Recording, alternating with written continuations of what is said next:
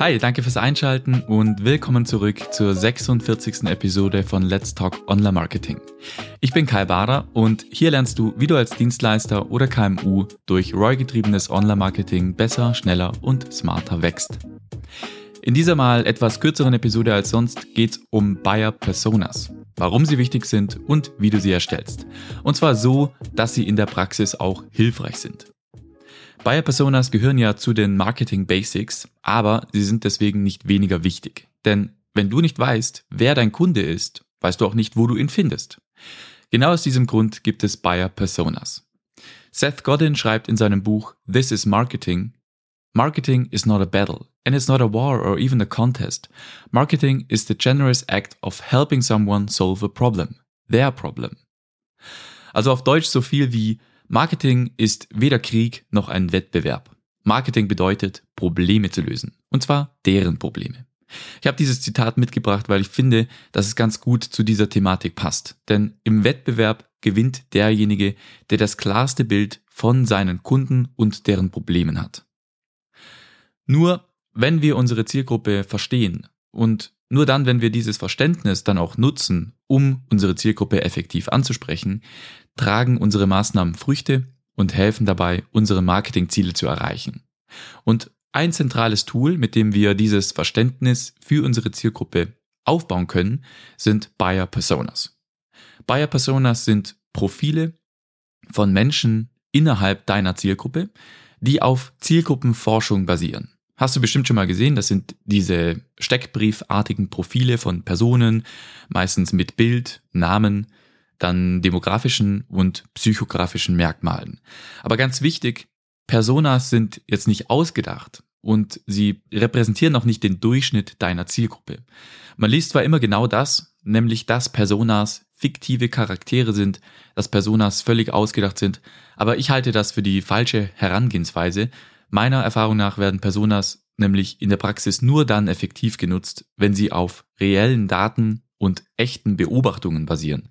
Unser Ziel ist ja am Ende folgendes. Wir möchten herausfinden, wer diese Menschen sind, woran sie interessiert sind, wie sie sich verhalten, was sie antreibt, welche Motivationen sie haben und in welchem Kontext sie die Entscheidungen treffen. Und das alles müssen wir verstehen, damit wir Lösungen für sie entwickeln können. Was nutzt es uns also, wenn wir uns eine Person einfach ausdenken? Eine Person, die den Fantasienamen Lieselotte trägt und bestenfalls auf den Durchschnitt ausgerichtet ist. Weil das bringt zwei Probleme mit. Erstens, wir nehmen die Persona dann nicht ernst, wenn sie unserer Fantasie entsprungen ist. Und zweitens, den Durchschnitt, den gibt's in der Praxis nicht. Ausreißer verzerren das Bild und vom Durchschnitt auf ein Individuum zu schließen, funktioniert halt nicht. Personas sollten deswegen aus meiner Sicht weder völlig ausgedacht sein, noch sollten sie den Durchschnitt darstellen. Stattdessen sollten Personas immer auf Zielgruppenforschung basieren und wenn man das so macht, dann sind sie auch ein effektives Tool für die Praxis. Personas sollten also höchstens semi-fiktiv sein und es geht auch eher darum, zu versuchen, den Median zu erfassen, statt den typischen Kunden darzustellen.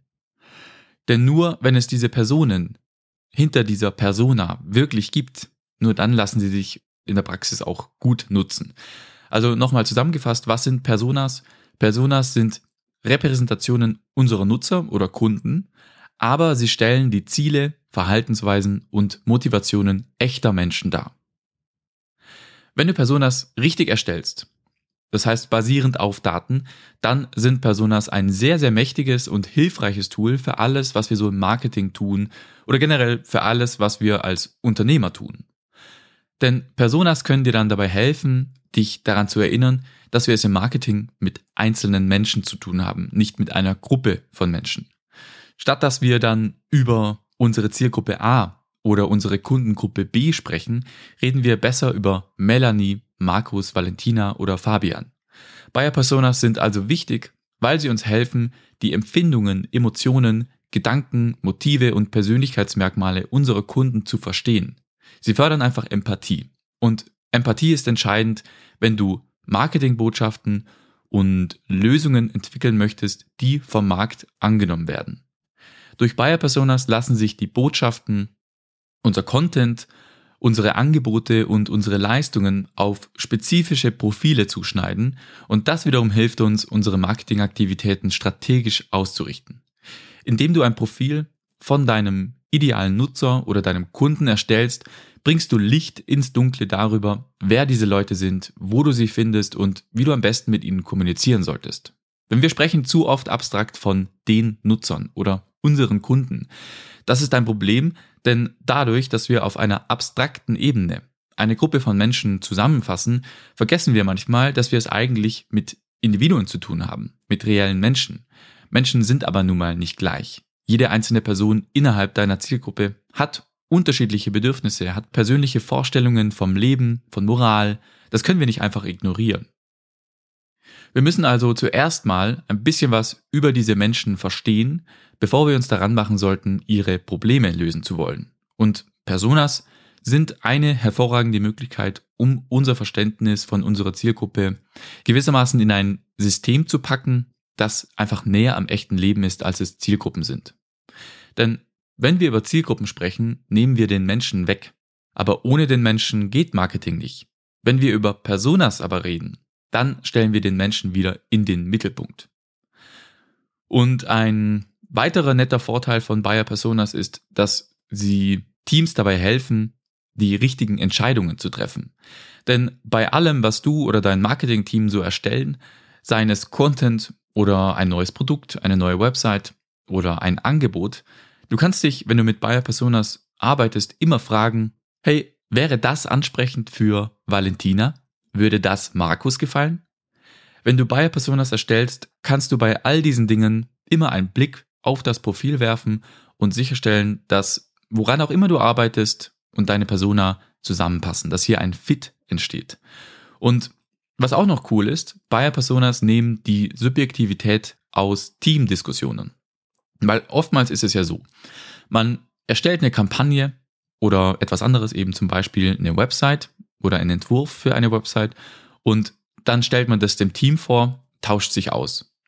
Das Feedback, das dann oft zurückkommt, ist leider ganz oft die persönliche Meinung des einzelnen Teammitglieds.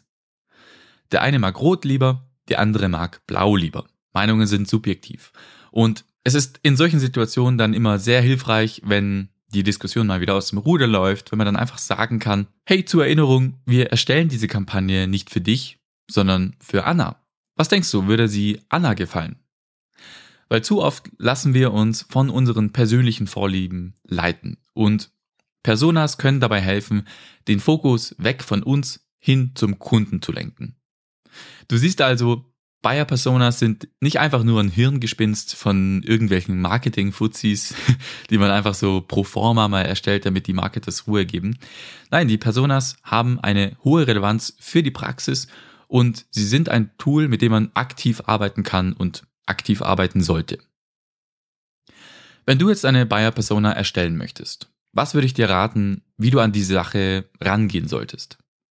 Wie vorhin schon gesagt, sollten Buyer Personas nicht einfach zusammenfantasiert werden, sondern sie sollten auf Recherche und möglichst echten Daten bestehen. Wenn dich also jemand fragt, warum ist deine Persona 34 Jahre alt, dann solltest du ein Argument dafür haben, weshalb du dieses Alter gewählt hast. Jetzt als Beispiel. Ich würde dir immer erstmal empfehlen, dass du mit einer Datenerhebung startest. Die Frage ist nur, woher bekommst du Daten? Da gibt es zwei Ansätze. Erstens kannst du natürlich deinen vorhandenen Kundenstamm nutzen. Also du könntest relevante Informationen aus einer vorhandenen Datenbank auslesen, die bei dir intern vorliegt. So lassen sich eventuell Gemeinsamkeiten finden, die auf all deine Kunden zutreffen. Das ist immer ein guter Startpunkt, weil du diese Personen ja schon überzeugt hast. Neben deinem Kundenstamm kannst du auch mit Tools wie Google Analytics arbeiten und auch Ganz viele Social-Media-Plattformen bieten wertvolle Insights über deine Audiences, wie zum Beispiel die Zielgruppen-Insights bei Instagram. Sehr einfach zu nutzen, coole, interessante ähm, Specs über deine Zielgruppe, die du nutzen kannst, um auch daraus Personas zu erstellen. Dann die zweite Möglichkeit ist, dass du Daten von externen Quellen nutzt. Beispielsweise gibt es Statistikplattformen wie Statista, Die haben zu beinahe jeder Branche irgendwelche nützlichen Daten aufbereitet, die du sehr, sehr gut in deine Personas integrieren kannst. Und es gibt auch einige größere Unternehmen, die zum Beispiel Reports erstellen, die dir auch viel Arbeit erleichtern. Also, ich denke zum Beispiel als Hotel könntest du mit Reports von Organisationen wie der UNWTO oder der World Travel and Tourism Organization arbeiten, als zwei Beispiele mal aus der Tourismusbranche. Dann auch natürlich Unternehmen wie McKinsey haben sehr, sehr viel coole Marktforschung, die du nutzen kannst und auch Think with Google machen viel Marktforschung, die du ebenfalls dir anschauen könntest. Also das sind so ein paar Möglichkeiten, wie du an ähm, Daten für deine Personas kommen könntest. Und dann hast du natürlich auch die Möglichkeit, Umfragen, Interviews oder Fokusgruppendiskussionen durchzuführen. Klar, das ist deutlich aufwendiger, aber du kannst dafür auch steuern, welche Daten du erheben möchtest und dadurch kannst du wiederum die Qualität und die Relevanz der Daten für deine Zwecke steigern und verbessern. Vergiss auch nicht deine Vertriebs- und Support-Mitarbeiter, weil die haben oft ein sehr, sehr gutes Verständnis darüber, wie deine Kunden so ticken, was sie beschäftigt, was sie im Alltag nervt, etc. Und auch da kann man dann sehr viele nützliche Informationen rausziehen. Also unbedingt mit denen sprechen, falls du Mitarbeiterinnen und Mitarbeiter im Support oder im Vertrieb hast. Und ja, wenn du dann deine Daten gesammelt hast, dann kannst du die Daten analysieren. Und hier ist dein Ziel, dass du Muster erkennst und dass du feststellst, ob bestimmte Merkmale immer wieder vorkommen oder vielleicht auch manche Eigenschaften so gar nicht zusammenpassen. Weil auch das kann ein Hinweis sein, wenn bestimmte Merkmale völlig unterschiedlich sind und es da kein Muster gibt. Hört sich jetzt super kompliziert an und ich möchte das jetzt auch nicht runterspielen. Klar, da steckt schon Arbeit dahinter. Aber ich kann dich beruhigen jetzt. Du brauchst jetzt nicht tausende Datensätze, damit du sinnvolle Personas erstellen kannst. Es muss wirklich, es muss da jetzt kein riesiges Forschungsprojekt daraus werden, wenn du Personas für dein Unternehmen erstellen möchtest. Meistens reicht es schon aus, wenn man einfach mal mit zehn Kunden telefoniert. Wenn man die einfach anruft, eine halbe Stunde mit denen quatscht, ein paar Fragen stellt und hauptsächlich natürlich zuhört. Irgendwann kommst du dann vielleicht an den Punkt, wo sich die Antworten, die du bekommst, wiederholen. Das ist dann der Zeitpunkt, wo du weißt, dass du jetzt genügend Interviews zusammen hast und quasi deine Datenerhebung abschließen kannst. Also immer dann, wenn sich ähm, die Insights oder wenn sich keine neuen Insights aus den Gesprächen ergeben, wenn du das Gefühl hast, du hast das irgendwie schon mal gehört, dann weißt du, okay, passt, du hast genug Interviews gemacht. Und ja, die Hauptsache ist eigentlich nur, dass du eben mit den Mitteln, die dir zur Verfügung stehen, deine Personas ebenso gut wie möglich datenbasiert erstellst. Versuch einfach Daten zu sammeln und deine Personas nicht einfach nur auf Bauchgefühl oder irgendwelchen internen Diskussionen zu erstellen. Und wenn es dann darum geht, die Persona tatsächlich dann grafisch umzusetzen, also auf ein Stück Papier zu schreiben, dann würde ich dir auch empfehlen, dass du dich nicht zu sehr auf demografische Merkmale ähm, wie Alter, Geschlecht, Wohnort oder Bildungsabschluss etc. fokussierst, weil diese Daten sagen fast nichts über die Person aus. Im Studium hatten wir dazu ein ganz witziges Beispiel mal gelernt. Also sagen wir, unsere Persona ist ein Mann, der so um die 70 Jahre alt ist, in Großbritannien geboren wurde und sehr wohlhabend ist. Alles jetzt demografische oder geografische Merkmale und klingt ja erstmal auch relativ spezifisch. Aber diese Beschreibung trifft auf Prince Charles und Ozzy Osbourne zu. Und das sind beides natürlich völlig unterschiedliche Persönlichkeiten.